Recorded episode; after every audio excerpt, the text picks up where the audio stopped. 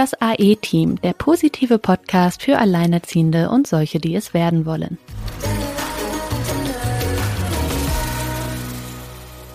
Hallo ihr Lieben und herzlich willkommen zu einer neuen Folge.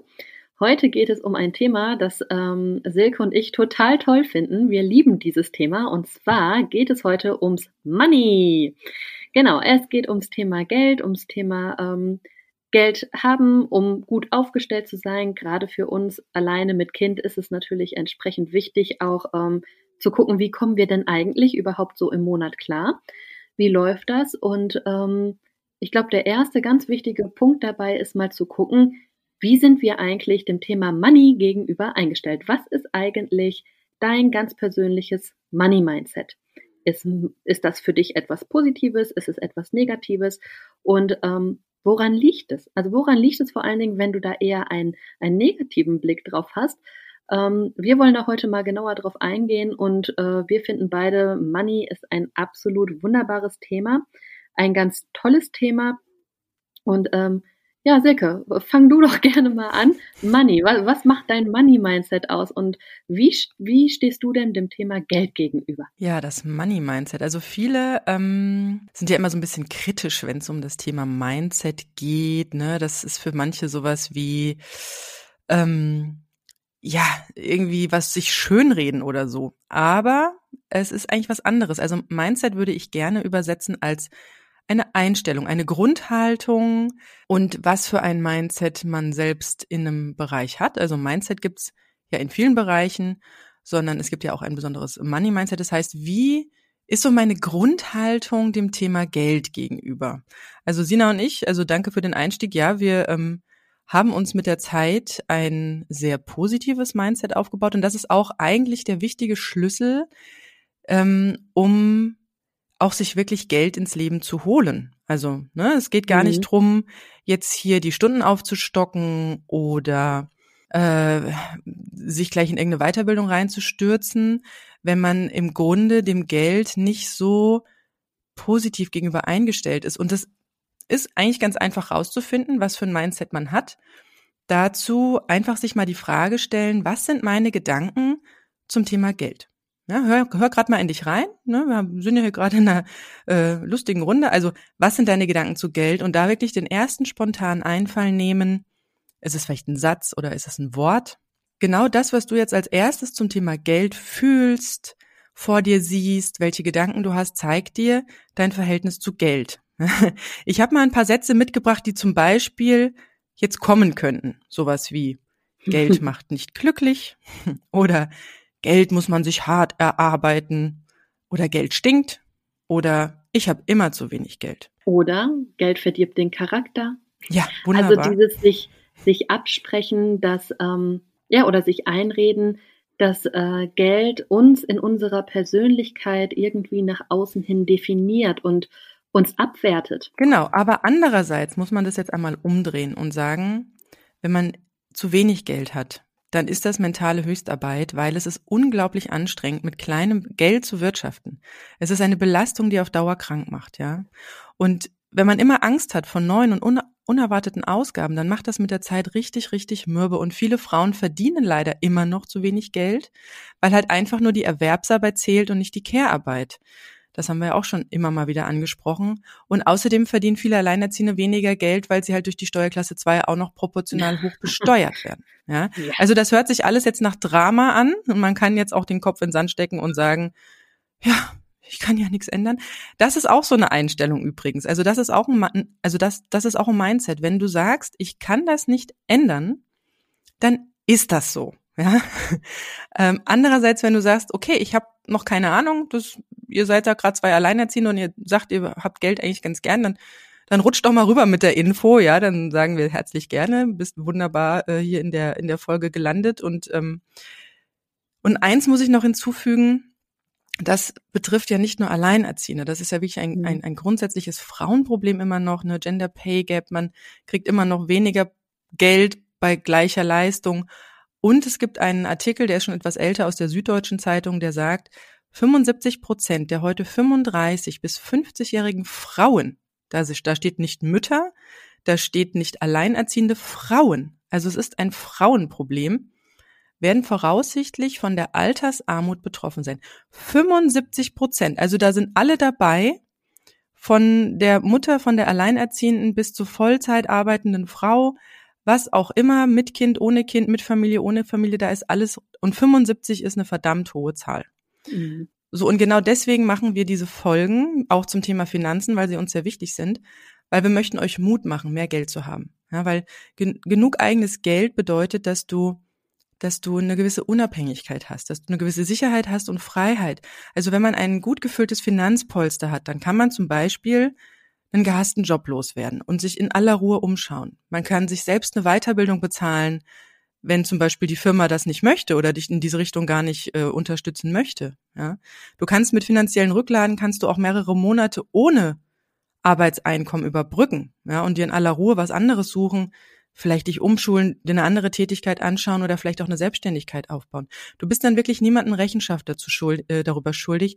Und das ist das, was wir so als Freiheit bezeichnen beim Thema Geld. Also du musst nicht gleich, wenn es in einem Monat ja, wenn du irgendwie raus möchtest aus dem Job oder wenn du die, wie gesagt, was anderes suchen möchtest, vielleicht einen anderen, ein anderes Umfeld drüber möchtest, wo du vielleicht mit weniger Stunden besser bezahlt wirst, dann musst du nicht gleich zum Amt rennen und irgendwelche Anträge stellen oder bitten, dass dir eine Umschulung oder sowas bezahlt wird. Das geht, wenn man ein richtig, ein sorgsam aufgebautes Finanzpolster hat. Sina, wie ist es denn bei dir mit dem Money-Mindset? Ähm, wir hatten jetzt eben so schöne Sätze. Sag, sag doch mal so einen positiven Satz zum Thema Geld. Was kommt dir beim Thema Geld in den Kopf? Als allererstes vom Gefühl her Freude, Vorfreude und Liebe. Der erste Satz, der mir dazu immer in den Kopf kommt, ist Geld ist Energie. Also Geld ist eine Form von Energie. Dann ist ja alles um uns herum Energie. Wir sind Energie. Das kleinste Teilchen ist ein Atom. Also wir reden eigentlich in allen Dingen immer vom, von der kleinsten Einheit, die ist Energie. Und auch Geld ist Energie. Ähm, Ludger Quante, Finanzexperte, sagt ja zum Beispiel immer, äh, Geld ist gelebte Zeit. Ne? Also er hebt auch einen Cent auf, wenn er ihn auf der Straße findet, weil mhm. er ehrt den Cent. Wenn du den Cent nicht ehren kannst, dann bist du kein äh, Dagobert. Ja, richtig, dann bist du kein Dagobert. Ich liebe den Spruch. Und dann, ja.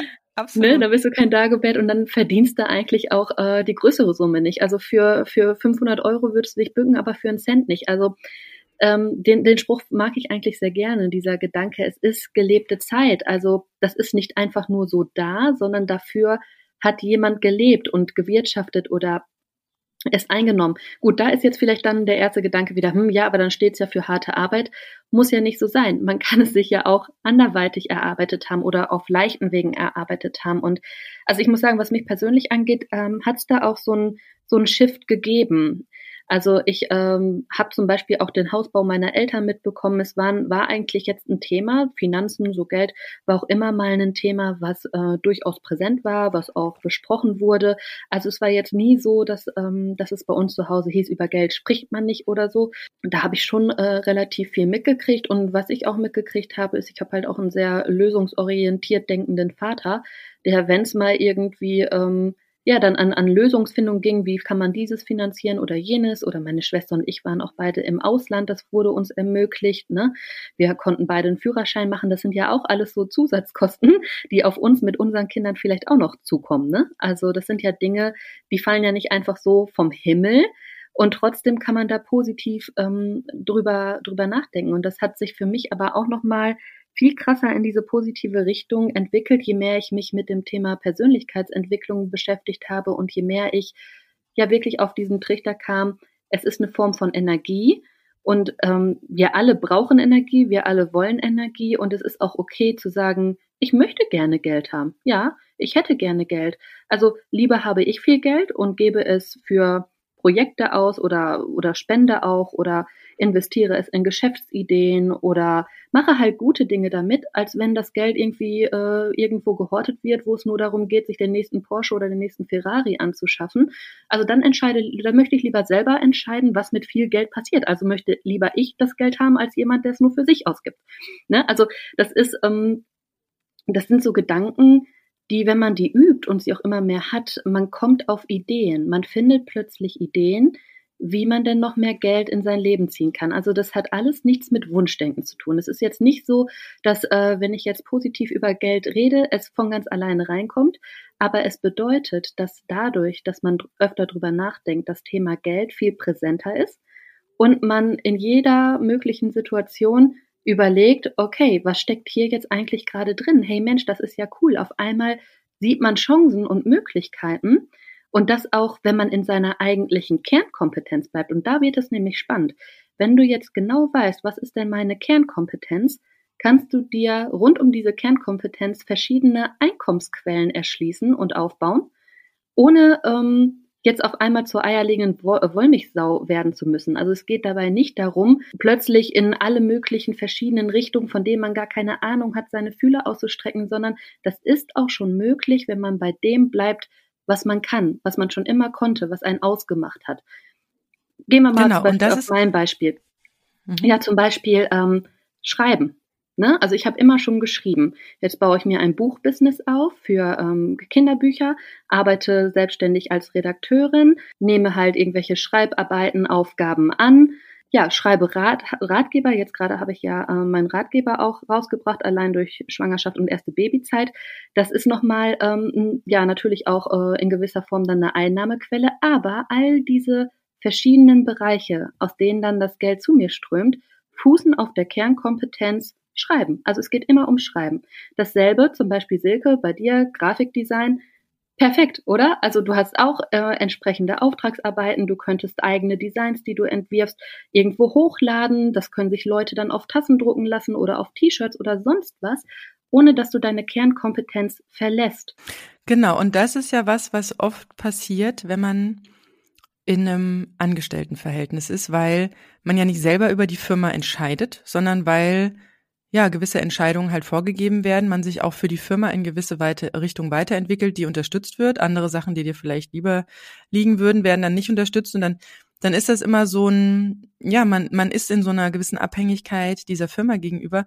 Und dann ist so dieses Geld auch oft so hart erarbeitet, weil da auch manchmal so viel Frust dahinter steckt. Und ja, und da wird auch ein Lohn manchmal ganz gern als Schmerzensgeld gesehen, ja, und das ist wirklich was. Und hier nochmal wirklich der ganz dringende Appell, du hast es gerade so schön gesagt, mehr Geld verdienen bedeutet nicht, dass du die Arbeitsstunden aufstockst. Also das habe ich erst gelernt, als ich Alleinerziehende war. Ich hatte schon mhm. eine 40-Stunden-Woche, hatte ich auch manchmal schon erwähnt.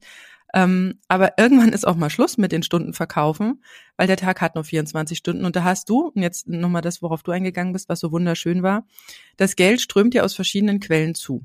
Und das ist etwas, was wirklich funktioniert. Das haben wir, da sind wir beide gerade dran und ähm, mhm. haben so unsere ersten Erfolgsschrittchen schon gemacht.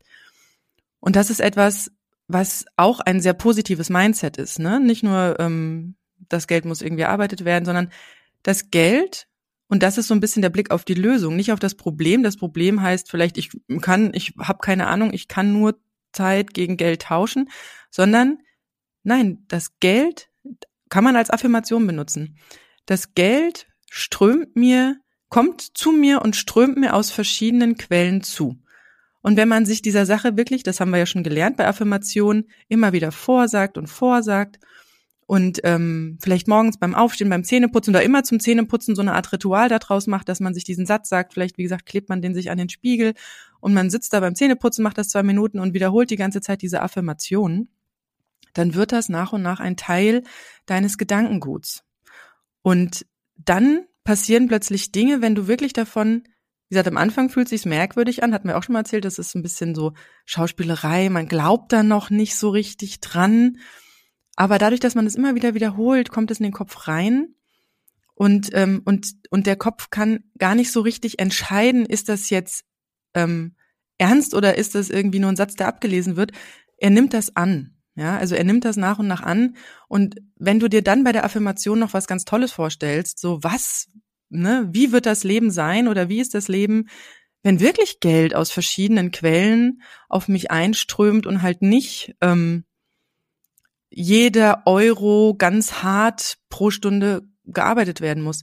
An der Stelle möchte ich noch an eine Geschichte, äh, eine Geschichte erzählen, was, was, also wir befinden uns ja auch gerade in der, in der Corona-Krise, während wir diesen Podcast aufnehmen. Und was ja. ich gerade sehr stark feststelle, ist, dass jetzt, wo man ja, diese merkwürdige Arbeitssituation hat mit Homeoffice und Kindern und ja, Eltern sollen zueinander aufteilen, Alleinerziehende haben Schwierigkeiten. Ähm, da passiert ja im Prinzip, ich nenne es mal so ein bisschen die Drangsalierung durch den Arbeitgeber, weil du einfach deine wöchentlichen oder monatlichen Arbeitsstunden verkauft hast. Ja, du hast die für den Monat verkauft und jetzt konnte keiner vorhersehen, ist auch wie gesagt historisch, soweit ich weiß, einzigartig, kommt plötzlich so ein merkwürdiges Ding, dass man gar nicht, äh, ja, dass man gar nicht so in diesem üblichen Flow, in diesem üblichen äh, Alltag ist, den man bis jetzt nur so kannte, sondern jetzt kommt plötzlich so was ganz Merkwürdiges. Und jetzt passiert bei vielen Eltern was ganz Komisches. Also meine Nachbarin von unten hat es mir erzählt, sie hat eine 40-Stunden-Woche, hat aber einen Zweijährigen und einen Sechsjährigen, also zwei noch Kinder, also Krippen- und Kindergartenkind. Und sie kommt nicht dazu, sie, sie schafft es einfach nicht, wie auch immer sie es drehen und wenden möchte, diese 40 Stunden pro Woche abzuarbeiten. Und das ist was, was, was, ähm, was ich euch auch nochmal mit auf den Weg geben möchte. In den guten Zeiten für die schlechten Zeiten vorsorgen. Ja? Es mag sein, dass in normalen Abläufen du eine 40-Stunden-Woche hinkriegst. Ja, vielleicht sogar auch sehr gut hinkriegst. Ja, das alles super geregelt hast. Und dann kommt plötzlich sowas, was wir jetzt hier haben, Ne? Das muss ja nicht das sein. Es kann immer mal irgendwie was sich ändern im Leben. Es kann irgendwie eine Schwierigkeit dazukommen. Ne? Vielleicht kommt auch eine Trennung dazu oder was auch immer. Das, das Leben ist immer im Wandel. Das bleibt nicht steht. Und weil es uns jetzt so viele Jahre gut ging, im Prinzip gut ging, wo ja auch viele schon gekämpft haben gesagt haben, boah, ich weiß gar nicht, wie ich das schaffen soll, ja, oder ne, man immer mehr Stunden und Stunden und Stunden aufgestockt hat, weil man das irgendwie so als einziges Patentrezept so auch mitbekommen hat, vielleicht vom Elternhaus oder von der Gesellschaft oder von, von Medien, die man so konsumiert. Ähm, und plötzlich kommt man in diese komische Zwickmühle. Und sie hat auch gesagt, also sie hat, äh, sie hat jetzt schon minus 50 Stunden. Sie hat jetzt schon zehn Urlaubstage aufgebraucht. Sie weiß gar nicht, wann sie das jemals wieder aufholen soll. Und da sage ich ja, logisch, weil wenn du mit 40 Stunden halt am Limit bist, und das bist du halt mit zwei kleinen Kindern, ähm, mindestens. Also ich wäre da schon längst drüber weg. Ja, also 40 Stunden geht bei mir gar nicht mehr. Ähm, und jetzt kommt, und, und jetzt musst du noch minus 50 Stunden und wir sind ja noch lange nicht am Ende. Also wir nehmen den Podcast hier gerade so als kleine Information Ende April auf, 2020, nur so, dass man das schon mal einmal angepinnt hat. Ähm, wie lange das jetzt geht, wissen wir jetzt aktuell noch nicht. Vielleicht, wenn du den Podcast in ein paar Jahren hörst, wirst du sagen, naja, so und so lange hat es noch gedauert. Wir wissen es gerade nicht. Äh, wir sind noch im Blindflug. Sagst, was war da los? Weiß ja, ich ja. nichts mehr von. Richtig. Oh, das wäre schön. So, ja. also wir sind noch im Blindflug und dementsprechend ähm, äh, sehen jetzt, glaube ich, sehr, sehr viele gerade, was so ein, ein Ausverkauf der eigenen Lebenszeit gerade mit ihnen macht, ja, was es für Schwierigkeiten mit sich bringt, wenn man seine Lebenszeit wirklich in so einem großen Maß verkauft hat, ohne zu gucken, was gibt's für andere Möglichkeiten. Und Sina und ich, wir sprechen auch mhm. vielleicht noch in einer anderen Folge nochmal ganz genauer über so andere Möglichkeiten. Das würde diese Folge jetzt auch wieder sprengen. Aber ähm, jetzt habt ihr zum Beispiel, also jetzt, jetzt fühlt ihr zum ersten Mal dieses Riesenproblem. Ja? Und wie gesagt, so eine schlechte Phase, wie wir sie gerade erleben, ist ein super Mittel, um in die Selbstreflexion zu gehen. Das heißt, okay, das kann also passieren in meinem Leben. Ja, bis jetzt waren so komische Szenarien oder Krieg oder was, was unsere Großeltern noch erlebt haben. Das hat uns ja alles nicht tangiert. Das, wir haben ja echt, also seit 42 Jahren, ich bin 42, ist mir nix dergleichen untergekommen, ja. Und äh, dementsprechend konnte man einfach nicht damit rechnen, ja. Aber jetzt ist sowas da und wer weiß, wie die Zukunft weitergeht. Wir haben alle keine Kristallkugel. Und deswegen ist das wirklich ein, kein Horrorszenario oder kein, keine komische Vision aus der Zukunft, sondern es ist wirkliche Realität gerade geworden. Und wer weiß, ob das in Zukunft nicht nochmal passiert. Ja, und deswegen, du hast jetzt diese Schwierigkeit und siehst diese Schwierigkeit. Und jetzt ist die Frage, in so einer Krise mal so einen Schritt zurückzugehen und sich zu überlegen, okay, wie kann ich hier eine Lösung finden? Also nicht nur aufs Problem starren und sagen, ja, es ist alles problematisch, die Arbeitgeber müssten jetzt was ändern oder der Staat muss was ändern oder sowas. Nee, guck doch einfach mal bei dir selber. Also mhm. wenn du nicht mehr in diese Schwierigkeit geraten möchtest oder wenn du nicht mehr äh, die erste in der Schusslinie als als äh, als Angestellte im Supermarkt sein möchtest oder wenn du nicht mehr ähm, was weiß ich als Erzieherin arbeiten möchtest, weil du jetzt Angst hast, dass du dich immer durch Kinder irgendwie mit mit schlimmen Krankheiten ansteckst oder was auch immer das jetzt in dir auslöst, diese Corona-Krise, ähm, ist auch eine Chance wirklich in sich selbst reinzugehen, mal einen Schritt aus seinem eigenen Leben rauszutreten, weil wir sind ja eh gerade nicht mehr in unserem üblichen Ablauf, also wir sind ja sozusagen schon einen Schritt weg von dem, von dem Alltag, den wir vorher hatten. Und wirklich zu überlegen, okay, und wo soll die Reise hingehen? Ja. Und deswegen nutzen wir, die Sina und ich, gerade diese Chance, euch beim Money Mindset und ähm, den Möglichkeiten, die es gibt, so ein bisschen auf die Sprünge zu helfen, äh, ja, um einfach zu zeigen, da gibt es, da gibt es noch andere Möglichkeiten, die man machen kann. Wie du schon gerade auch sagtest, also nicht immer nur gucken, was kann jetzt wer anderes für mich tun. Ne? Das ist ja so ein Grundthema, was wir auch immer wieder mal haben oder auch gerade in einer der letzten Folgen gesagt haben. Es wird kein heiliger Samariter kommen, der unsere Probleme löst. Ne? Du sagtest ja schon so schön, wir sind die Experten für einen Elternfamilien und ähm, müssen uns insofern auch stark machen, genauso wie jede Lobby sich in seinen Bereichen irgendwie für, für eben diese spezifischen Dinge stark macht. Und das gilt jetzt gerade für alle Menschen, für wirklich alle Menschen da draußen, die jetzt in, in dieser Situation stecken und sich denken, ach du grüne Neune, habe ich im Leben nicht mit gerechnet. Man fühlt sich in seiner Bubble irgendwie so sicher, weil man es ja auch nicht anders kennt. Das war ja schon immer so, man geht zur Schule, dann hat man irgendwann einen Job, dann hat man eine Familie, aber dass mal eine Corona-Krise kommt oder vielleicht mal ein Krieg oder sonst was, das ist ja so, so weit weg gewesen für uns alle. Und ähm, jetzt ist halt wirklich dann Frage Nummer eins, was kann ich tun? Ne? Also auch diese Verantwortung übernehmen und das, das alleine, also schon, schon selber, also alleine die Verantwortung zu übernehmen für das eigene Leben, für die eigenen Ideen, für die Finanzen, das ähm, dieses einfach an den Punkt kommen, wo man eben das auch gar nicht mehr abgibt und auch nicht abgeben möchte, wo man anfängt, sich wohl damit zu fühlen, die Verantwortung bei sich zu haben. Ne? Also das ist, das, das ist etwas, ähm, was in mir irgendwie das auch so geschiftet hat, dass es mir richtig Spaß macht. Mittlerweile macht mir dieses Thema richtig Spaß. Ich bin aber weitem nicht an dem Punkt, wo ich sein möchte. Ne? Also es ist jetzt nicht so, dass ich auf mein Konto gucke und, äh, und mir sage, ja, mega. So weit sind wir auch noch nicht, aber ähm, ich fange ja, also ich, ich, ich bin begeistert und voller Vorfreude, was meine Geschäftsideen angeht. Ähm, ja, dieses ganze Thema, also es löst einfach so viel Freude und Spaß aus, wenn du auf einmal erkennst, okay, hey, das, was ich aber eigentlich sowieso jeden Tag mache, das könnte ich ja noch in das und das umwandeln und das bringt mir am Ende noch viel mehr. Also da kommt noch viel mehr bei raus. Und ähm, wir haben jetzt viel über Affirmationen gesprochen, aber ich finde, es geht auch immer noch ums ruhig auch ums Visualisieren, ums Manifestieren. Das sind jetzt wieder zwei Fremdwörter hier, ne? Aber was ich zum Beispiel gemacht habe, ich glaube, ich habe es auch schon mal in irgendeiner Folge erzählt. Ich habe ähm, ja in der letzten, ne? Du, du, weißt schon, was ich sagen will, ja. ne? Also sich einfach ähm, auch also, ja Geld präsent zu haben, das motiviert auch immer wieder über den Tag hinweg. Das heißt, ähm, hier mal ein paar Cent liegen lassen äh, auf dem Küchentisch oder äh, oder auch sehr schön in Jeans oben im Reißverschluss zu verstecken oder im Rucksack ja. in Seitentasche Taschen. Ach, und wenn man das dann findet, ist großartig. Ja, das ist großartig. Oder in der Sofaritze, nein. Aber ähm, auch so, dass du es tatsächlich siehst, also dass dein Unterbewusstsein auch immer wieder irgendwie mal wahrnimmt, Geld. Ne, das musst du selber gar nicht bewusst denken, aber das Unterbewusstsein nimmt es halt wahr, dass da jetzt gerade irgendwie Geld liegt. Ne? Oder ähm, mir ist neulich ein Euro, als ich einkaufen war, hatte ich ja einen Euro da für den Einkaufswagen äh, genommen und da war mir irgendwie aus der Tasche gefallen. Ja, seitdem spielt mein Sohn da andauernd mit rum und es fliegt durch überall mal rum. Mal liegt's im Wohnzimmer, mal liegt's im Kinderzimmer und ich lasse ihn, weil ich mir so denke, ja, fang mal schon früh an. Ist okay, dann spiel du da mal. Und dann sagt er mal Geld, Geld. also das ist auch ähm, auch was, was Spaß macht, äh, den Kindern irgendwie zu vermitteln und weiterzugeben, ne? Anstatt jetzt immer dieses angespannte, oh, wir kommen irgendwie nicht über die Runden ja. und so. Da ähm, ja, das auch macht ja auch so, eine ist, Angst. Wenn genau. man immer weiß, man muss im nächsten Monat ganz dringend frisches Geld reinkriegen, äh, das macht, also wie gesagt, ich habe am Anfang ja schon erwähnt, das ist eine sehr hohe mentale Belastung die auch, wie gesagt, krank machen kann. Und ja. nochmal Fangt mit einer Sache an. Fangt mit einer Sache an.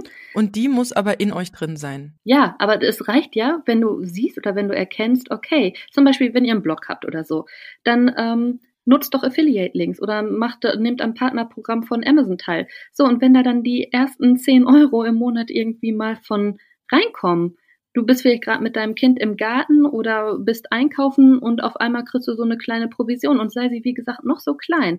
Aber da wird dir bewusst, dass du jetzt gerade die Freiheit hattest, einzukaufen, während du Geld verdient hast.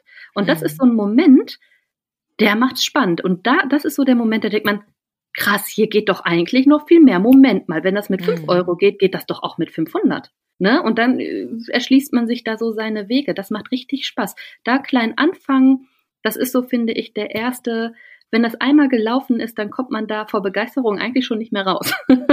das stimmt. Aber wie gesagt, der allererste Anfang ist eigentlich ähm, diese, diese innere Einstellung. Und da möchte ich nochmal kurz auf dieses in gute Zeiten für die schlechten Zeiten vorsorgen eingehen, weil also diese Krise zeigt ja gerade, wie wichtig auch so ein eigener Notgroschen ist. Ne? Also ähm, ran an die Moneten, kann ich nur sagen. Es muss aber auch kein Rieseneinkommen sein. Also wir werden gleich in der Folge nochmal so ein kleines Rechenbeispiel aufmachen, um euch zu zeigen, dass ihr jetzt nicht irgendwie plötzlich 1000 oder 2000 Euro mehr im Monat verdienen müsst.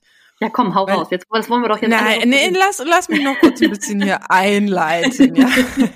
Also es muss kein Rieseneinkommen sein, um halt sich ein finanzielles Puffer für jetzt, das ist, wäre der Notgroschen, und in der Zukunft, und das wäre dann die Altersvorsorge aufzubauen. Weil, und das ist der Umkehrschluss, wenn ich mehr Einkommen habe, dann steigen normalerweise statistisch oder wie auch immer auch meine Ausgaben. Ne? Weil man immer gleich denkt, oh, jetzt könnte ich mir das kaufen, jetzt könnte ich mir das kaufen. Und darum geht es nicht. Also es ist eigentlich fast wurscht, wie viel man einnimmt. Natürlich muss man erstmal ein bisschen was einnehmen. Das ist eigentlich schon so die erste Säule, die wichtig ist. Man braucht natürlich erstmal Einnahmen, ja, damit man da was von behalten kann. Ja, sondern es ist, wie gesagt, nicht wichtig, wie viel man einnimmt, sondern wie viel man davon behält. Und das hatte ich auch schon in der letzten Folge erwähnt. Und jetzt kommen wir langsam zum Rechenbeispiel. Also, das Mindset ist das eine und daraus entsteht eine Motivation. Je größer die Motivation, ja, also je besser, je positiver deine Einstellungen in deinem Mindset sind, desto größer wird die Veränderung. Also je mehr Geld, wenn wir jetzt gerade über das Money Mindset sprechen, können zu dir kommen. Ja? Also was ist die Motivation bei deinen Finanzen? Was ist deine Wunschvorstellung? Und ich rede hier ganz explizit von Wunschvorstellung. Es geht nicht um das Kopf in den Sand stecken und sagen, ja, bei mir geht nicht. Ja, nee, wir gehen mal weg von diesem geht nicht, geht nicht, geht nicht, hau das mal weg, ja, sondern einfach nur, Ne? Pling, hier kommt die liebe Finanzfee, steht vor dir und fragt dich, was hättest du gern? Ja? Und ähm, also meine Motivation, warum ich auch mit diesem Geldthema angefangen habe, das mir echt auf der Seele gebrannt hat, das war, ich will nicht in die Altersarmut rutschen. Ja? Also um es positiv auszudrücken, hallo Altersreichtum. Ja, also du hast aus, aus einer Angst versucht, eine Chance zu machen, weil du dir gedacht hast, da muss es eine Lösung geben.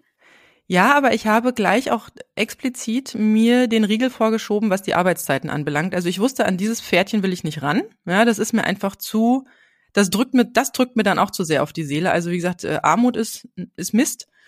Aber äh, 40-Stunden-Woche ist auch nicht das, was ich will. Aber es gibt Wege. So.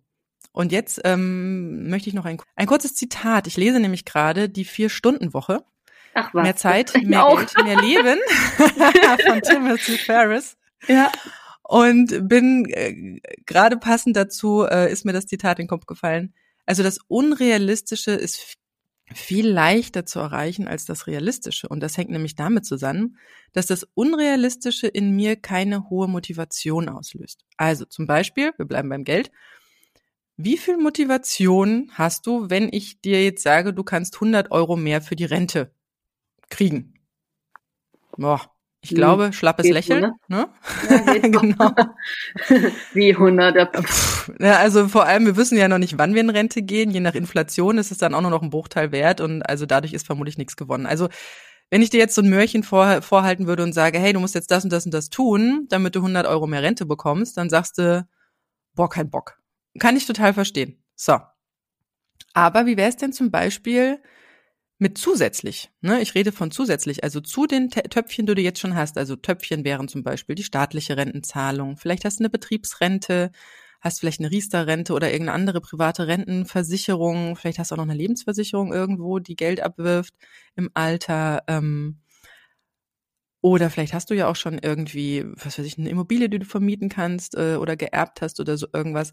Also ich rede davon, ich rede, wie wäre es für dich mit 1000 Euro ewige Rente zusätzlich. Ewige Rente heißt, es ist egal, wie lange du lebst. Also der, der Topf ist nicht nach 10, 20 oder 30 Jahren leer, sondern solange du lebst, sind es 1000 Euro plus. Ja, also nicht nur, ähm, nicht nur einzigartig und 1000 Euro sind, sind bei der staatlichen Rente schon verdammt viel. Also ich, wir werden noch mal eine Folge machen, um euch so ein bisschen auch, ja, ein bisschen die, naja, euch zu sagen oder zu zeigen, dass so eine staatliche Rente, auf die man ja immer noch so ein bisschen spekuliert, weil bei unseren Eltern und Großeltern hat es ja irgendwie noch ganz gut geklappt mit der staatlichen Rente. Vielleicht haben die auch keine weiteren Töpfchen.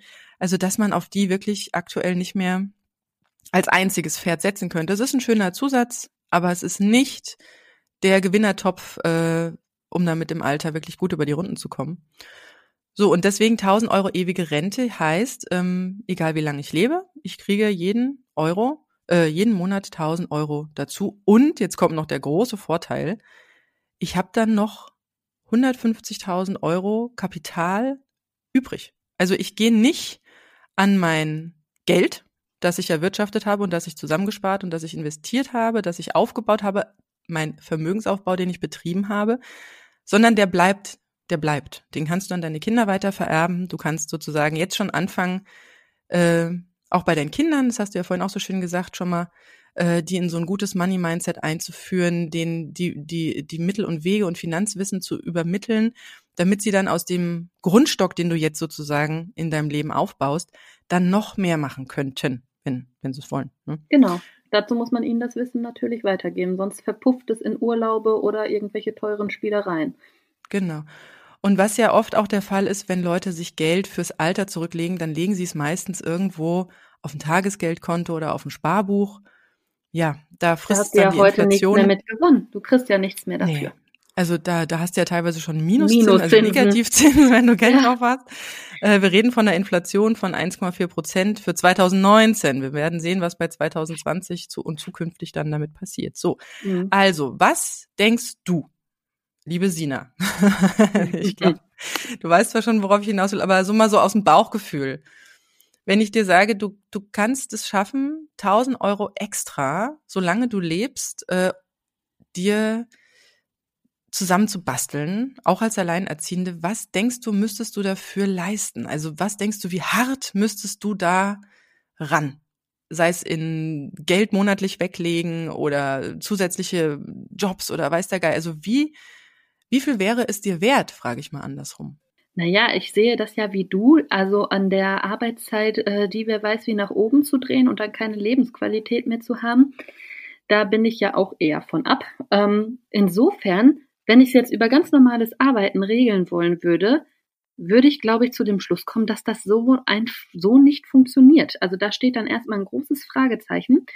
Da ähm, bräuchte ich, glaube ich, dann mal den Zauberstab, dass wir da, ähm, ja, um, um auf diese 1000 Euro zu kommen, wirklich, ähm, ja, einfach etwas mehr, etwas mehr brauchen. Inwiefern meinst du das jetzt mit, äh, was es mir wert wäre? Das ja, zum Beispiel, ähm, nee, also zum Beispiel, wenn man mal so, ich weiß nicht, wie viele Jahre hast du noch bis zur Rente oder wann willst du in Rente gehen? Fragen wir mal so rum. Ja, da bei mir das Renteneintrittsalter mit Sicherheit in den nächsten Jahren immer noch mal weiter rausgezogen wird, lande ich bestimmt bei 78 oder sowas. also keine Ahnung. Ähm, ja, da also, beschäftige ich mich auch schon eher ehrlich gesagt gar nicht mehr mit, weil für mich total klar ist, Rente funktioniert für mich nicht, der Generationsvertrag ist aufgekündigt. Also da ist für mich also total also gut, klar.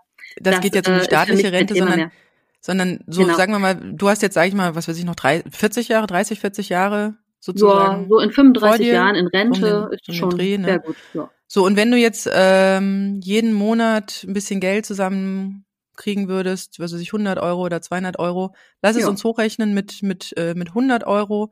Jo. Dann hättest du 1200 nach einem Jahr, genau. nach zehn Jahren sind es 12.000 und nach ja. 30 Jahren bist du bei 36.000. Da sind wir ja. noch lange nicht bei den 150.000 plus 1000 Euro ewige Rente. Ja, also nee, nee, funktioniert nicht. Also deswegen, das funktioniert nicht. Und ähm, jetzt kommen wir, wie gesagt, zu diesem schönen Rechenbeispiel. Ich habe das mal genau. ausgerechnet. Genau. also ich habe das mal ausgerechnet, wie viel das wirklich wert ist, wenn man es geschickt tut. Und zwar Manche haben ja auch mal das Gefühl, dass sie ein unglaublich großes Kapital irgendwie brauchen, bevor sie mit dem, wir reden hier wirklich von investieren. Also man wird dieses Geld nicht über Arbeiten in der Größenordnung reinholen können, allein, schon gar nicht als Alleinerziehender. Das ist ja wirklich nochmal so diese, diese, diese extra Special ähm, Rechenaufgabe, ja. Mhm. Ähm, man wird es nicht über übers Sparbuch kriegen, wie gesagt auch nicht übers Tagesgeldkonto. Ähm, eine Immobilie, ja gut, äh, da brauchst du auch erstmal einen gewissen Grundstock, ne? Sei denn, du hast sie geerbt, dann herzlichen Glückwunsch. Ja, aber wobei beim Immobiliengeschäft gibt es tatsächlich auch die ein oder anderen Tricks, wo du mit ähm, geringem Startkapital, Ja, also brauchst du definitiv. selber nur ein geringes Startkapital von an die 10.000, dann kannst Und davon du wär, und darüber werden wir auch nochmal eine Folge machen. Genau, da darüber weiß ich machen auch wir schon genau, wenn wir fragen. Sagen wir mal so, nochmal um auf die Frage zurückzukommen, was wäre mir das wert? Was es mir wert wäre, wäre das Risiko des Investierens einzugehen. Mhm, wunderbar. Und jetzt kommen wir mal zur Auflösung. Also, man braucht kein Grundkapital. Man muss nicht erst anfangen, sich x viel Geld auf dem, auf dem Sparbuch zu parken und dann irgendwann mal mit dem Investieren anzufangen. Nein, je früher, desto besser. Sonst, Mhm. äh, und das werde ich auch gleich nochmal auflösen. Also, wenn ich kein Grundkapital habe, also kein Euro, der jetzt irgendwie schon mal rein investiert werden kann. Ich aber einfach jetzt anfange zu sparen, ähm, wir das Ganze investieren bei acht Prozent. Das ist nicht aus der Luft gegriffen. Also historisch rückwärts gewandt hat man mit einem ETF, wie beispielsweise dem MSCI World, um schon mal so ein kleines Wort hier reinzuschmeißen, äh, ist, liegt man irgendwo zwischen sieben und 8,8 Prozent. Also das, ähm, äh, das ist auf jeden Fall eine realistische Zahl, die ich am Anfang, als ich damit anfing zu investieren, auch überhaupt nicht für realistisch hielt, weil man halt einfach über Versicherungen und über Sparkonten und sowas ja überhaupt nicht mehr in diese Dimensionen kommt. Die ist man überhaupt nicht mehr gewöhnt. So. Also diese acht Prozent sind nicht aus der Luft gegriffen. Was jetzt in der nächsten Zeit durch Corona passiert, das werden wir sehen. Aber auch da nachher noch eine kleine Entwarnung. So schlimm ist es eigentlich gar nicht. Also wir haben kein Kapital, wir haben acht Prozent und wir haben vielleicht noch 25 Jahre Zeit. Sina, du hättest sogar noch etwas mehr. Äh, bei mir ist es etwas weniger. Und jetzt tada, die Summe, die man einzahlen müsste, also die man monatlich in Aktien investieren müsste, wären 170 Euro. Die Zahl muss ich mal kurz wirken lassen, weil 170 Euro ähm, hört sich irgendwie machbar an. Mhm, definitiv. Ja. Und wenn ich diese 170 Euro im Monat investiere, dann komme ich nach 25 Jahren auf ein Endkapital von 156.000 Euro. Von diesen 156.000 Euro habe ich selbst nur 51.000 Euro eingezahlt, habe aber eine Rendite, also sprich Zinsen, bekommen Mhm. in der Höhe von 105.000 Euro. Das Also mir wurden im Prinzip, wurde aus einem Euro, den ich eingezahlt habe, wurden drei. Ich habe zwei geschenkt bekommen. Mhm. Und das passiert mit jedem Euro, ne? mit jedem Cent. Ja, also wie gesagt, dieser Vermögensaufbau fängt im Kleinen an. Ich muss nicht die 150.000 Euro sparen, ja, und mir von der Inflation wegfressen lassen, sondern ja, für jeden Euro, den ich da rein, also den ich behalte, der wird zu einem echt krassen Arbeitnehmer für mich, ja. Der schafft für mich das Geld dran. Und jetzt nochmal darauf zurück. Wartet nicht mit dem Investieren, macht es nicht zu spät, weil, wenn wir das jetzt nochmal umdrehen, für diejenigen, die Beispiel nur noch 20 Jahre haben, bis sie in Rente gehen möchten, muss man schon monatlich 272 Euro einzahlen. Na, da erkennt man jetzt diese, diesen exponentiellen Wachstum, den, ja, diesen Zinseszins, der äh, erst richtig ins Rollen kommt, wenn da echt auch Zeit dazwischen ist. Mhm. Und der ist so wenig greifbar. Das ist so die Magie Nee, den, den Sache, kapiert man nicht. Aber wenn man so Ja. Zahlen hat, geht's irgendwie. Und jetzt nochmal für die, die noch 15 Jahre haben, da müsste man, um dieses Päckchen zu bekommen, schon 459 Euro monatlich investieren. Also das ist, äh, Ja, ungefähr ja, so wie eine Kaltmiete, ne?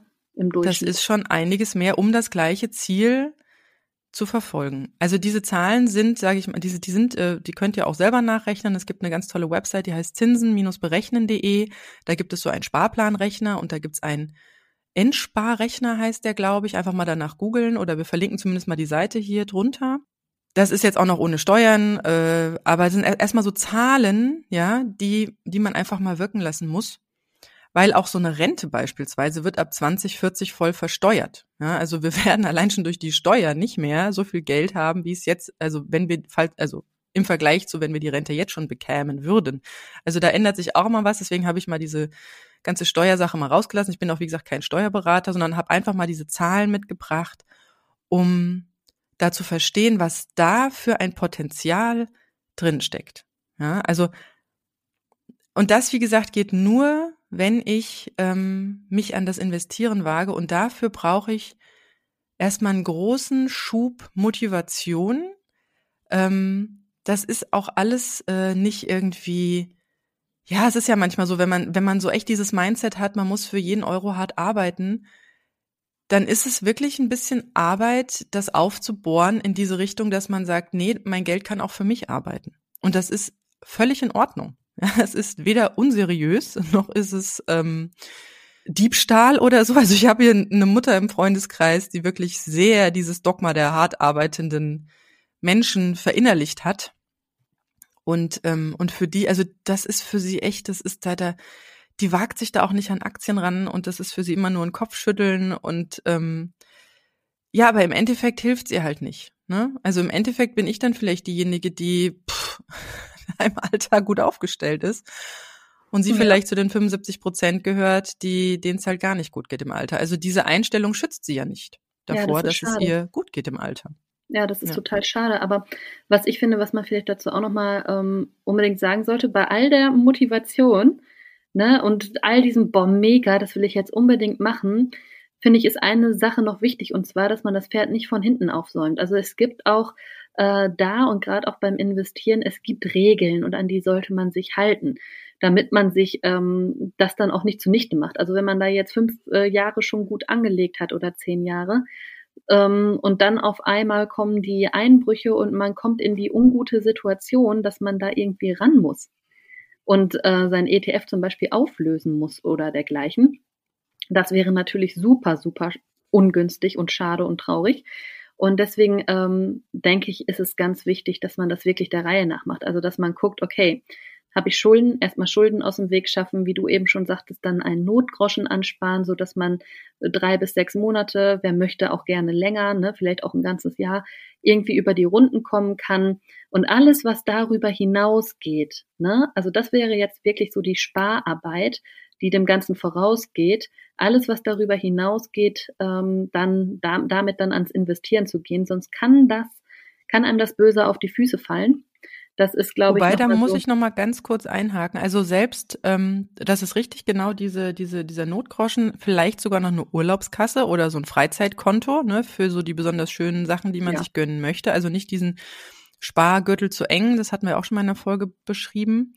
Aber dann ist es auch wirklich so, wenn man dieses, ähm, dann hat man jetzt, was weiß ich, da hat man jetzt so seine Töpfchen gefüllt oder ist sie am Füllen oder sie sind jetzt zum ersten Mal gefüllt und man sagt, so, jetzt kann ich, äh, der Topf ist voll, jetzt kann ich äh, ans Investieren gehen mit dem Geld. Also, ne, wenn, wenn, wie gesagt, der, die alle voll sind, die Töpfe, dann kann man genau das Geld dann einfach äh, Dauerauftrag ummachen. Also wir, wir haben ja schon mal gesagt, pay yourself first. Also erstmal rausfinden, was ist wirklich so meine monatliche Sparrate. Das hatten wir in der letzten Folge. Also mit dem Haushaltsbuch mal suchen gehen. Und wie gesagt, auch kleine Beträge. Ihr habt jetzt gerade gesehen, jeder Euro, den ihr da findet, wird am Ende verdreifacht. Also ja. herrlich, super. Da, da lohnt sich auch, wie gesagt, ein 5 Euro irgendwas Abo zu kündigen ja, mhm. also das nochmal, das wächst, das wächst in einer, in einer nicht vorstellbaren Größe. Ja, das sind nicht nur 50 Euro, die du jetzt sparst und im Alter dann halt nur noch 30 Euro wert sind oder sowas, sondern das, das wächst. Also das wächst an. Jeder Euro wächst da zu einer, zu einer, ähm, ja, zu was Schönem Großen heran, verdoppelt und verdreifacht sich, plopp, plopp.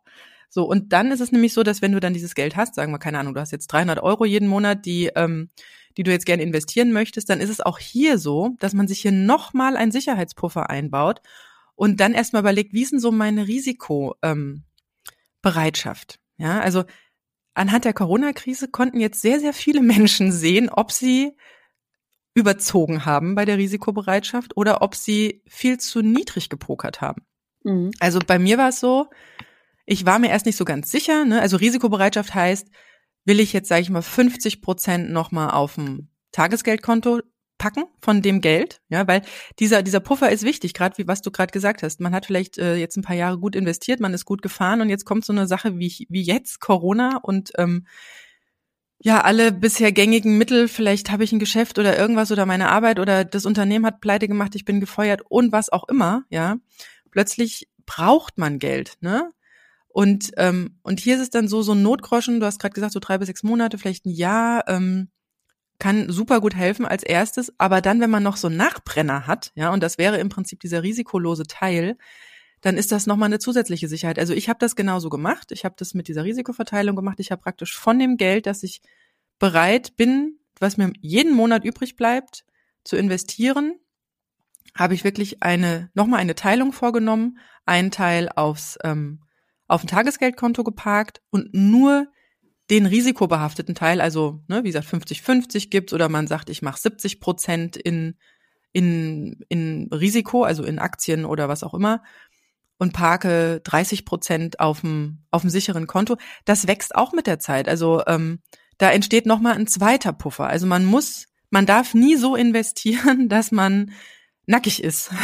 Man sollte auch niemals Geld investieren, das man sich geliehen hat da sollte man wirklich nicht mit pokern. Ähm, man sollte wirklich nur Geld nehmen, das übrig ist und man sollte auch mit dem Risiko lieber einmal, also das lieber etwas weniger hoch ansetzen, ähm, weil das, was jetzt gerade bei der Corona-Krise passiert ist, ist, dass die Leute ähm, totalen Schiss bekommen haben. Ja, vielleicht haben sie auch gehofft, sie können ein bisschen spekulieren. Das sollte man auch nicht tun. Also man sollte äh, das wirklich ganz ähm, von Grund auf angehen. Und da gibt es auch tolle Bücher zu, weil mit diesem Wissen, das ist ganz wichtig, baut euch dazu Wissen auf. Ähm, wir hatten ja in der letzten Folge schon Bücher erwähnt, also Gerd Kommer mit ähm, Souverän investieren mhm. als Privatanleger, glaube ich, heißt, wir werden es verlinken oder auch Madame Moneypenny immer wieder gerne genannt.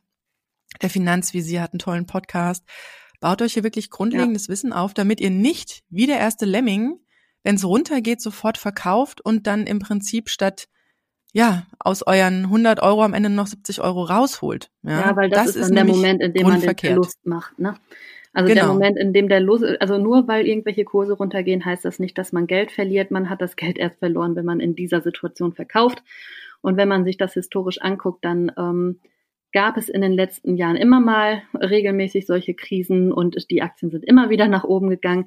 Das ist erstmal alles gar nicht real, was da passiert. Aber die Kurse gehen auch nicht runter, weil es auf einmal den Läden schlecht geht oder so. Das bezieht sich nicht auf Geschäftsberichte, sondern einfach nur darauf, dass es an der Börse unfassbar viele Menschen gibt, die eben ähm, vielleicht auch was geerbt haben, die sich da gar nicht in der Tiefe mit auskennen, die da mal so ein bisschen mit rumspielen wollen. Einfach mal gekauft ne? haben. Ne? Wenn es alle machen, wird's genau. schon irgendwie hinhauen. Genau. Das ist dieses einfach irgendwie irgendwo aufspringen und einfach nachmachen, ohne zu wissen, was man tut. Deswegen andere Grundregel beim Investieren. Investieren nur in Dinge, von denen du auch überzeugt bist, von denen du weißt, was du tust. Also immer wissen, was man tut, nicht nur drauf hören, ach Mensch, jetzt haben die da in dem Podcast gesagt, ETFs sind toll, mache ich mal belesen, gucken, was passt da für euch, ähm, in was wollt ihr überhaupt investieren, weil einfach mal so ein ETF findet sich so sowieso nicht.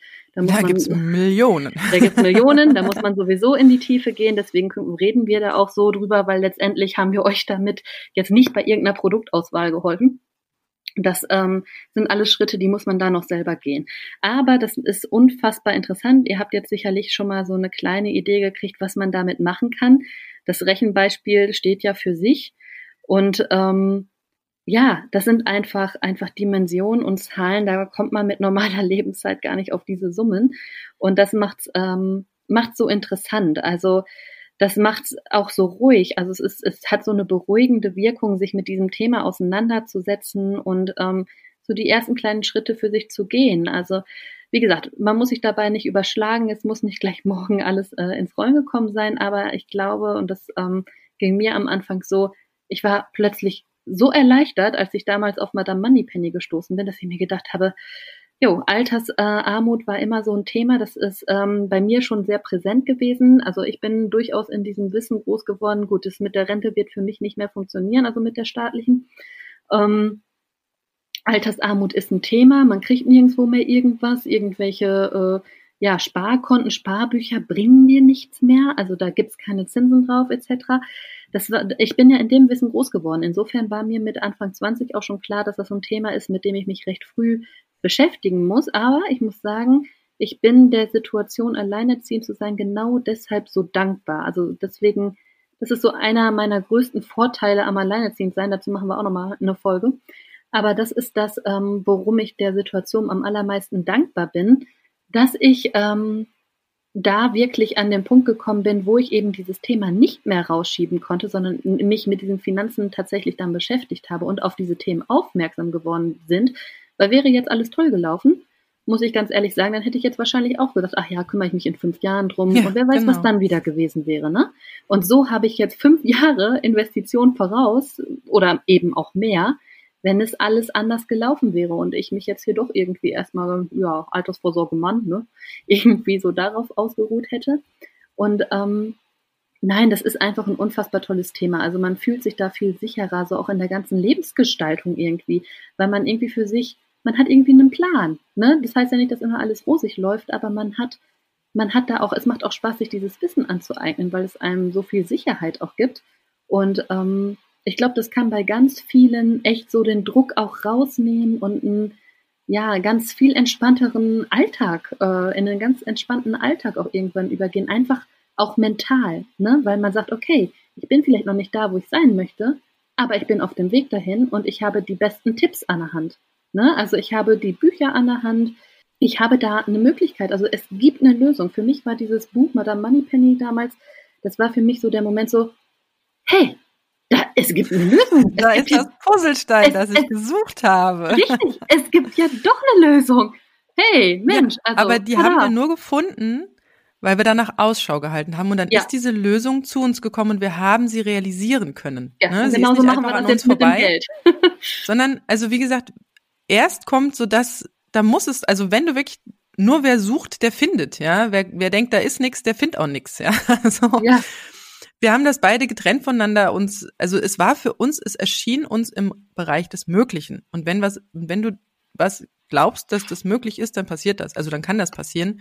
Und dann wirst du darauf aufmerksam, weil du dann plötzlich genau die Dinge siehst. Das hatten wir auch schon mal, ne? Ja. Man, man ja. wünscht sich eine Ballettvorführung, zack, hängt da ein Plakat. Das hatte ich ja, auch schon mal Law erwähnt. of Attraction, ja. Richtig. Und, Energie ähm, folgt der Aufmerksamkeit. Mhm. Genau. Und ähm, das ist so dieses, dieses ganz spannende ähm, Thema. Wie gesagt, du sagst es selber, macht's nicht über, überstürzt. Ich hatte ja auch schon mal erzählt, ähm, dass ich auch mal investiert habe, so mit 20 mit dem ersten Gehalt ähm, und äh, pff, ne, mich überhaupt nicht mit der Materie beschäftigt habe, sondern einfach, oh ja, pff, der hört sich gut an, den, das Aktienpaket nehme ich mal, bin natürlich voll gecrashed. Mhm. Und da nochmal wirklich ähm, der Hinweis, hört auch nicht auf Vorurteile, auf Hörensagen, auf Meinungen anderer, sondern hört wirklich nur auf Experten. Also Menschen, die da sind, wo du selbst hin willst. Ja, und das Experten kann, wenn du auch, auch keine Bankberater, ne? Also da, das richtig. muss man auch mal dazu sagen. Und zwar ähm, dürfte das gar nicht Berater heißen. Nicht alles, wo Berater hintersteht, ist beratend tätig. Das sind eigentlich Verkäufer, ne? Ja, genau. Also geht nicht zu eurer Hausbank und sagt, äh, mach mir mal was Schönes. Die machen was Schönes für sich selbst, weil sie die Provision einkassieren, aber, genau. äh, aber nicht für da dich. haben sie wahrscheinlich selber rein investiert und das ist auch nochmal so der Schlüssel. Ein genau. Experte genau. zeichnet sich auch dadurch aus, dass er selbst in dieser Materie investiert ist. Also wenn ihr euch, ähm, wie gesagt, wir werden auch nochmal eine Folge über Immobilien machen, auch mit kleinem, äh, mit kleinem Geld da einsteigen zu können, aber im, im Sinne der Vermietung, ja, also wirklich als Geldanlage zu sehen. Wenn ihr ein Händchen für Immobilien habt, ich bin nicht so, also ich habe zwar jetzt mit der Immobilie, mit dem Haus äh, so einen gewissen Grundstock geschafft, aber ähm, ich mag aktuell diese Aktien lieber. Das ist nicht so ein großer Koloss, den ich irgendwann mal verkaufen muss oder wo ich vor Ort sein muss, sondern das ist irgendwie so, das geht von überall. Mhm. Ähm, das, das läuft im Hintergrund, so ne? Smart und äh, ja und hat nicht wirklich was mit einem mit einem echten Objekt zu tun. Ja. Also guckt wirklich, wo sind da die, die, die, die Experten, die gibt es. Und das Schöne ist, ihr könnt die einfach fragen. Ja? Also genau. das passiert auch oft, ganz, ganz oft, dass man dann denkt, naja, hm, hm, hm, wie mache ich das jetzt? Und dann dran verzweifelt, sondern fragt doch einfach. Ja? Also mehr als, ein, als keine Antwort kriegen äh, kann nicht passieren. Ja. Wobei, Und jetzt wobei man wirklich die Erfahrung macht, dass gerade diese Menschen ihr Wissen gerne teilen. Richtig, das mhm. stimmt. Ja. Und nochmal zu diesen Vorurteilen. Also ähm, ich bringe ja immer wieder meine Mutter gerne ins Spiel und jetzt gerade in der Corona-Krise ist ja so der Kontakt ein wenig eingeschränkt, so zu anderen Menschen. Deswegen stehe ich halt auch wieder mit ihr in Kontakt. Und ähm, sie ist jetzt der Meinung, dadurch, dass, die, dass diese Kurse ja so krass eingebrochen sind ähm, am Aktienmarkt, sie ist jetzt wirklich der Meinung, ich habe mein ganzes Geld verloren. Ja, großartig. Und das ist vielleicht auch das, was du gerade in deinem Bauch hast, wenn wir hier äh, locker flockig über Aktien oder ETFs oder sowas reden, ja dass ihr sagt, puh, die, die haben ja Mut jetzt, ne, jetzt wo man mal sieht, was da so an der Börse alles passieren kann, hier noch äh, zu erzählen, man solle da Geld reinschmeißen. Ähm, also, ja, die Dinger sind runtergefallen, das kann mal passieren, aber die gehen auch, äh, also eigentlich zumindest, also sagt man historisch äh, rückwirkend, je stärker die Dinger einbrechen, desto stärker gehen die auch wieder hoch. Also desto mehr Peak kommt am Ende raus. Und das ist eigentlich das Einzige, was du von der Börse wissen musst. Das geht mal runter. Also diese Schmerzen musst du aushalten. Das heißt nicht, dass du verkaufst, wenn du Schmerzen hast, sondern diese Schmerzen musst du aushalten. Und das, was du an Rendite bekommst, dadurch, dass du es ausgehalten hast, also diese, diese, diesen, diesen, diese drei Euro, die du aus einem Euro gemacht hast, das ist das Schmerzensgeld, das du verdienst damit. Aber du musst wissen, was du tust, ganz wichtig. Jedenfalls ist es jetzt so, ich rede jetzt mal ganz äh, locker aus dem Nähkästchen. Also ich habe nicht mein ganzes Geld verloren. Fakt ist, äh, wie gesagt, wir haben jetzt Ende April. Zwei von meinen drei ETFs sind wieder grün. Grün heißt, die sind mehr wert, als ich Geld eingezahlt habe und sind nicht im Minus. Also klar, die sind mal total runtergeschreddert und wer echt ein Problem hat mit Schmerzen, der guckt halt einfach gar nicht rein. Also es gibt diese, diese Strategie, die heißt Buy and Hold. Das heißt, ich kaufe, also ich informiere mich, Ja, ich aber hole mir Wissen. kann man da keine Schmerzen bei haben. Es kommt drauf an, wie weit man denn in seinem Hold ist. Ne? Also wenn du jetzt sagst, Anlagestrategie 30 Jahre, da kann ich nach zwei Jahren noch keine Schmerzen haben, weil ich habe noch so unendlich viel Zeit. Da habe ich vielleicht Schmerzen. Ja, aber, aber es sind auch 28 viele, die da, die da auch, äh, gerade am Anfang, wo es noch nicht so viel Geld da drauf ist, echt kalte Füße kriegen und sagen, Mhm. boah, nee, also wenn das jetzt so weitergeht, dann, nee, dann zieh ich das Geld jetzt lieber raus, bevor es halt echt richtig Ich bin, da, schmerzhaft ich wird. bin da ja wirklich so tiefenentspannt, muss ich sagen. Also Ich bin auch lustigerweise tief entspannt. total tiefenentspannt und das liegt wirklich an diesem, das liegt wirklich an der Vorarbeit, die man da An der, an dem, genau, hat, an der dem Wissen, Vorbereitung. an dem Geldwissen, das man sich da selber angeeignet hat. Also ganz easy going. Genau. Und ähm, das ist dementsprechend ähm, Aktie jetzt gerade wieder sehr ähm, negativ besetzt, aber ähm, eigentlich überhaupt nicht negativ besetzt, weil wenn man sich das Wissen dazu mal holt, und hier möchte ich gerne mal auf einen Post von Madame Moneypenny eingehen, Mhm. ähm, die hat es nämlich mal so schön verglichen, was jetzt gerade da passiert oder zu der Frage, kann man jetzt überhaupt noch in Aktien investieren? Ähm, es, ist- also es gibt ja, wenn wir hier über den Vermögensaufbau oder die Altersabsicherung, ne, wir hatten es vorhin Altersreichtum mal so ganz äh, positiv locker flockig genannt, da gibt's ja so mehrere Töpfchen. Also das eine ist ja die gesetzliche Rente. Gut, die wird jetzt zum Sommer 2020 aufgestockt. Das Mhm. liegt aber daran, dass die sich am Bundesdurchschnittsverdienst orientiert. Und der war vor der Corona-Krise relativ gut. Ja, so. Was mit der Rente in Zukunft passieren wird, dadurch, dass jetzt gerade dieser wirtschaftliche Einbruch wirklich äh, sehr vehement ist, ja, ähm, was mit der Rente passiert, das wissen wir gerade nicht. Ja. Das zweite sind ja so Renten- und Lebensversicherungen oder manche haben ja auch so Bausparverträge oder sowas. Ähm, die werden jetzt auch nicht plötzlich in die 5, 6, 7, 8 Prozent reingehen nach der Corona-Krise, sondern Mhm. es ist wahrscheinlicher, und das schreibt sie, dass, dass, ähm, dass diese Versicherungen, die ja auch nur in einem gewissen Limit investieren dürfen, ähm, dass die halt diesen 0 0,9 Prozent Rendite, die aktuell garantiert sind, auch nicht mehr halten können. Ja, bei Bausparverträgen wurde es wohl gerade runtergestockt. Das heißt, diese Versicherungen bringen dir gerade also nicht viel, außer dass du das Geld, das du hast, ja, so ein bisschen noch in die Zukunft retten kannst. Äh, 0,9 Prozent Garantiezins. Wir haben 1,4 Prozent Inflation. Das heißt, das wird auch weniger mit der Zeit. Ja. Und jetzt kommen wir zu den Aktien und den ETFs. Momentan sind die Kurse, sehr, also die, die Kurven ja runtergegangen. Das heißt, jetzt gerade kriegt man für, für weniger Geld mehr Anteile an diesem Aktienportfolio oder beziehungsweise diesem Aktiensammelsurium, von Mhm. dem wir ja sprechen, weil bei der Aktien ist auch ganz wichtig, wenn wir hier ähm, uns auf der sicheren Seite fühlen wollen, dass wir die breit diver diversifiziert haben. Tolles Wort, Diversifikation. Das heißt, leg nicht alle Eier in einen Korb. Das heißt, kauf jetzt nicht nur Aktien von, was weiß ich, Lufthansa oder von was auch immer, sondern wirklich so weltweit gestreut. Da, ähm, wie gesagt, wer sich jetzt mit der, Man der Moneypenny und dem Get Coma und dem Finanzvisier jetzt ein bisschen da rein reinfuchst in die, in die Materie, der wird relativ schnell verstehen, was damit gemeint ist. Und das kriegt man, wie gesagt, durch diese ETFs oder so ähm, Aktienpakete relativ gut hin. Eine weltweite Streuung, ohne dass ich jetzt von 160 Firmen irgendwie oder mehr äh, Aktien kaufen muss. So, und da gibt's jetzt gerade relativ wenig, ähm, also für, für, für weniger Geld, als es vor einem halben Jahr zum Beispiel noch war, mehr Anteile von diesem Kuchen. Ja, das heißt, auf die, auf die lange Sicht, und wir sind ja bei einer langen Sicht, wir wollen das ja, wir brauchen das Geld nicht sofort, dafür haben wir unsere kleinen Töpfchen, ne, unsere Notgroschen oder äh, auch nochmal den risikolosen Teil, wenn es denn nicht anders geht, sondern wir haben, das Geld soll drin bleiben, bis wir am Ende das entnehmen, entsparen wollen. Ja, am besten natürlich von den Zinsen, ne, immer nur die Zinsen, immer nur die Rendite abschöpfen und den Grundstock übrig lassen. Und, äh, und das macht, wie gesagt, jetzt, ähm, jetzt gerade die Sache recht günstig, weil wenn man jetzt günstig einkauft und man, man macht wirklich die größte Rendite, wenn man günstig einkauft, dann ist das eine lange Rendite, also dann ist das auf lange, lange Sicht eine sehr gute Rendite. Also noch höhere Chancen, ähm, dass das sich gut vermehrt, dieses Geld. Ja, ich habe auch tatsächlich gerade mehr reingegeben. Ah ja. Ja, ich bin auch so ein bisschen ängstlich, so, ne, was so die wirtschaftliche Lage und meine Auftragslage anbelangt. Und das ist im Prinzip das, was, was manche, du hast es ja vorhin so schön gesagt, du bist der, du bist der Situation sehr dankbar, Alleinerziehende zu sein. Mhm.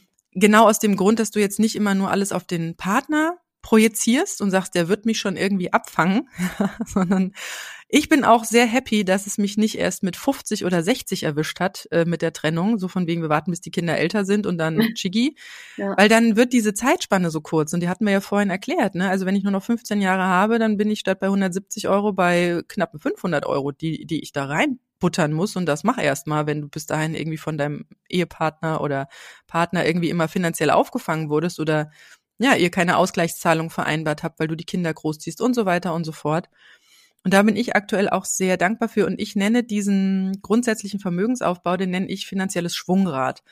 Weil man fängt so klein an und das fängt an sich zu drehen und es wird ein bisschen mehr draußen, es wird immer mehr draußen. Irgendwann wird das wirklich so ein großer, ja, ähm, fast schon sich selbst erwirtschaftender Kreis, wenn man an die ewige Rente denkt, der mir dann 1000 Euro jeden Monat einfach abwirft an Zinsen, ohne dass ich äh, an den Grundstock des Geldes ran muss. Ja, so ein bisschen wie bei einem Haus. Also das man, man, man verkauft ja auch nicht ein Haus stückchenweise, sondern das Haus steht da und die Miete ist im Prinzip das, was da jetzt so als Cashflow abfällt. Ja, oder Obsternte. Du fällst ja auch nicht im Baum, weil du Richtig. die Äpfel ernten willst. Ja, wunderbar. Und das ist im Prinzip meine Sicherheit. Also ähm, ich stelle mich nicht nur auf meine eigenen Füße, was das Finanzielle anblickt, sondern ich baue mir praktisch das, was ich in einen Partner vorher projiziert hatte, ähm, selber nebenbei auf, so dass ähm, auch wenn mal bei mir jetzt, ähm, wie jetzt in der Krise, ähm, Einkommen nicht kommt, ja, oder wie gesagt, Aufträge mhm. nicht kommen, ähm, da weiß ich aber, dass ich mich auf diesen zweiten äh, Baustein, den ich habe, wirklich gut verlassen kann. Und dementsprechend nochmal die einzelnen Schritte, wie man sich so ein finanzielles Schwungrad aufbaut. Natürlich als erster Stelle, ihr müsst Geld verdienen, einnehmen, bekommen, was auch immer. Also es funktioniert nicht, wenn ihr für euer Leben zu wenig habt. Ihr müsst in guten Zeiten wirklich immer mehr verdienen, als ihr zum Leben braucht, damit ihr euch diese Puffer aufbauen könnt. Ganz wichtig. Zweitens, wenn ich jetzt mehr Geld verdiene, heißt es nicht, dass ich mehr Geld ausgebe, hm. sondern Behalten. Geld behalten. Behalten. Und das, das Zauberwort lautet hier behalten. Behalten. Aber das bringt alles noch nix. Das Geld behalten bringt noch nix. Das ist zwar schon schön, dass du zwei Schritte gegangen bist, wenn du es nicht investierst. Ja. Und das ist nochmal so ein ganz großer, fieser Graben, den man nur schafft, wenn man sich da Wissen und somit auch gleich die Sicherheit aneignet, weil wenn man sich dieses Wissen nicht aneignet, dann frisst die Angst die Rendite. Weil dann fange ich an, ich habe das gerade im Freundeskreis erlebt. Äh, ich hatte da auch einem, einem Bekannten äh, diese Bücher empfohlen. Er ist aber Geschäftsmann, hat wenig Zeit und hatte gedacht, er nimmt die Abkürzung, ist zu einem Berater. Wobei es war ein unabhängiger Berater, ein Honorarberater, also der wirklich ähm, auf Stundenbasis arbeitet, der einfach einen gewissen Stundenlohn nimmt und dich ähm, so neutral und so objektiv es für deine Situation wichtig ist, berät.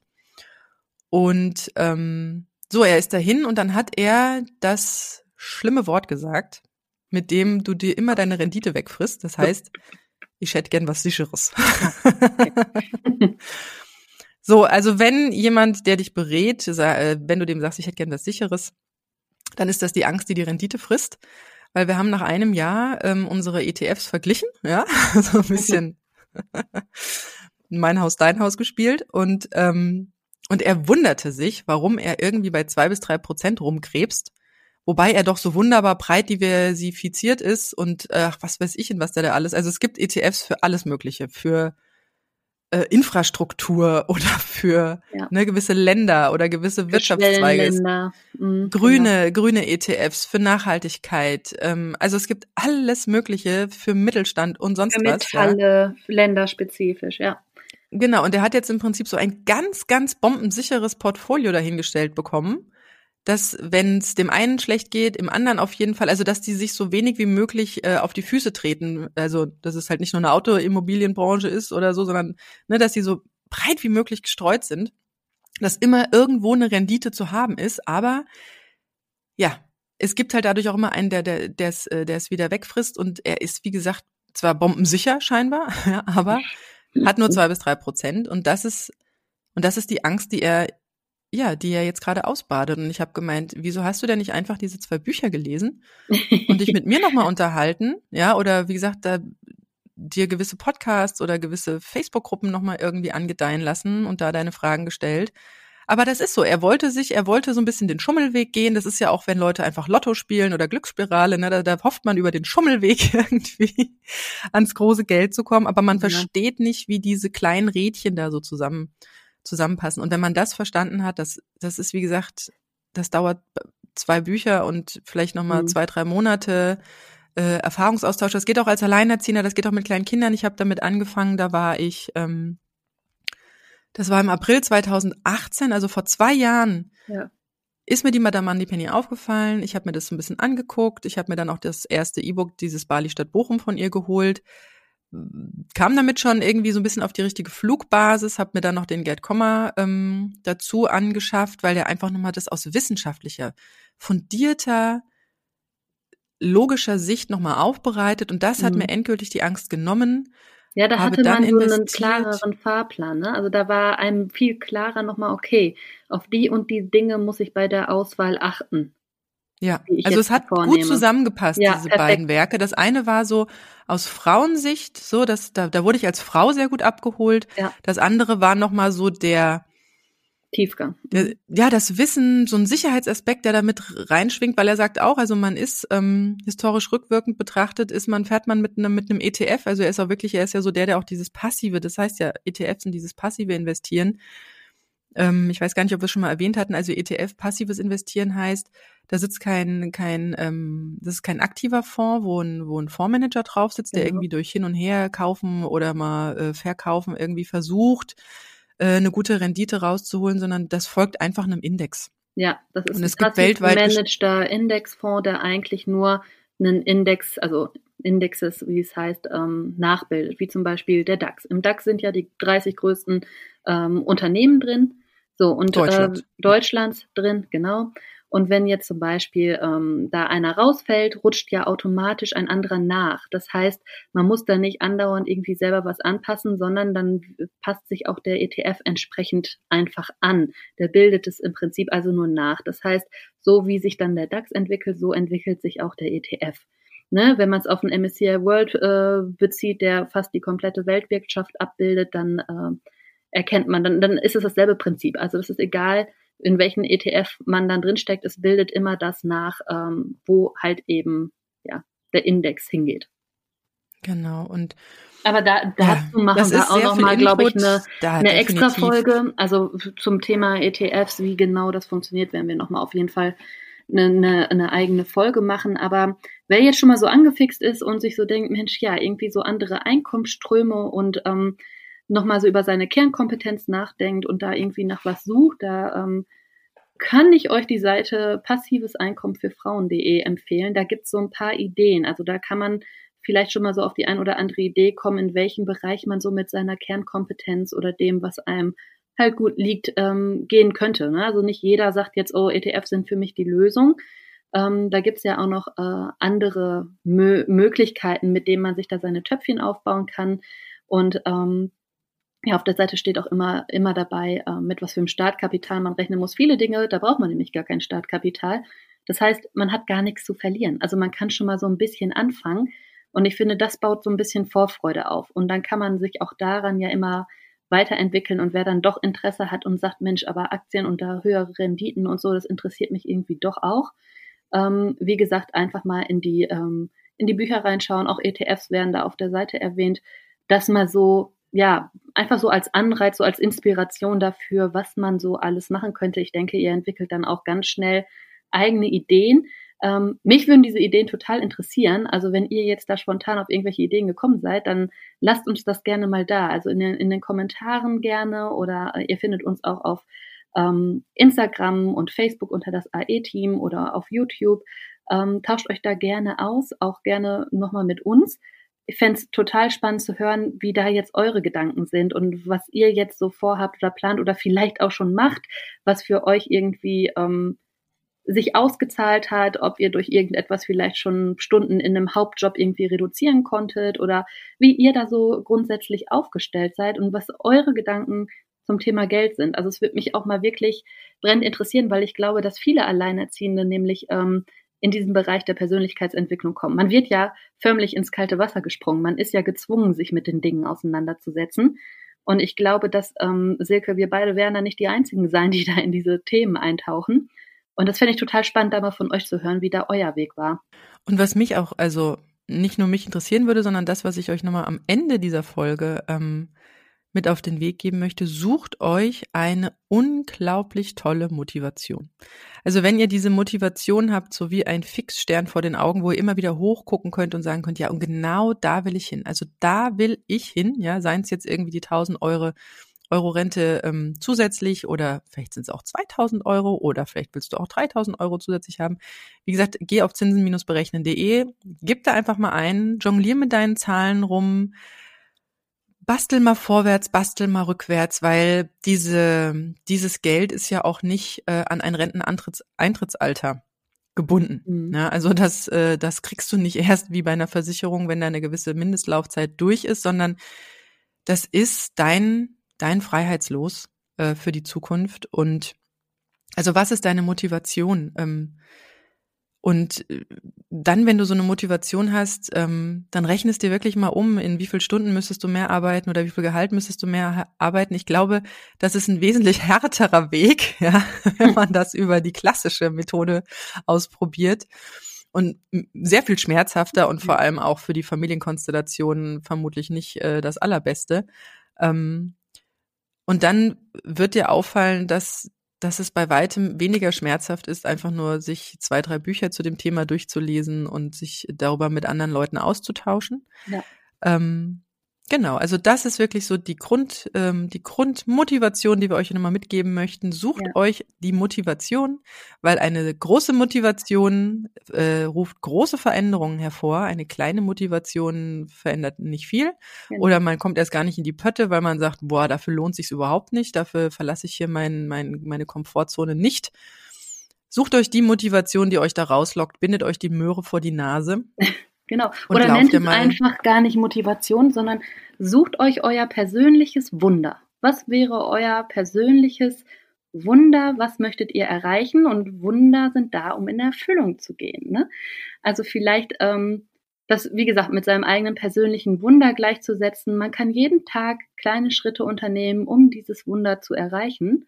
Und ähm, das finde ich ist nochmal auch so ein ganz schöner, so ein ganz schönes Bild dafür sich selbst sein Wunder festzulegen und dieses Wunder einfach in sein Leben zu holen. Ja, oder um es anders zu sagen, sich selbst danken dafür, dass man sich das dann auch aufbaut. Also nicht genau. hoffen, dass von außen irgendwo das Geld aufs Konto kommt, sei es durch eine neue staatliche, ähm, ja, einen neuen staatlichen Topf oder so irgendwas oder einen neuen Partner, sondern das könnt ihr alles selber schaffen. Genau, und, alles ähm, schon in diese, euch. Das ist, genau, das ja. ist alles machbar und möglich. Und der Grund liegt wirklich in euch selbst, in eurer Einstellung dazu, ähm, in der Motivation, in dem, was ihr erreichen möchtet. Ja, damit sind wir auch schon am Ende dieser Folge. es wird weitere Folgen dazu geben. Ich denke, in einer der nächsten Folgen werden wir auch nochmal, ja, das so oft erhoffte und dann ja gar nicht so richtig durchdachte Standbein staatliche Rente nochmal angehen, damit ihr nochmal eine Motivation findet, nicht die Augen zu verschließen und zu hoffen, ja, wird schon irgendwie, was ich auch von vielen Frauen immer wieder höre, sondern euch wirklich einmal in das echt scheißkalte Wasser zu stumpen und zu sagen, okay, und so sieht's aus. Und dann denke ich, ist nochmal eine schöne Motivation gesetzt, um nicht dort zu landen. genau, um sich den Rettungsreifen zu erarbeiten. Jo. Alles klar, ihr Lieben. Ähm, dann äh, viel Spaß bei der Entwicklung eurer neuen Ideen ich würde sagen, äh, bis zur nächsten Folge. Bis dann. Ciao. Macht's gut. Tschüss. Das war das AE-Team, der positive Podcast für Alleinerziehende und solche, die es werden wollen, mit Sina Wollgramm und Silke Wildner.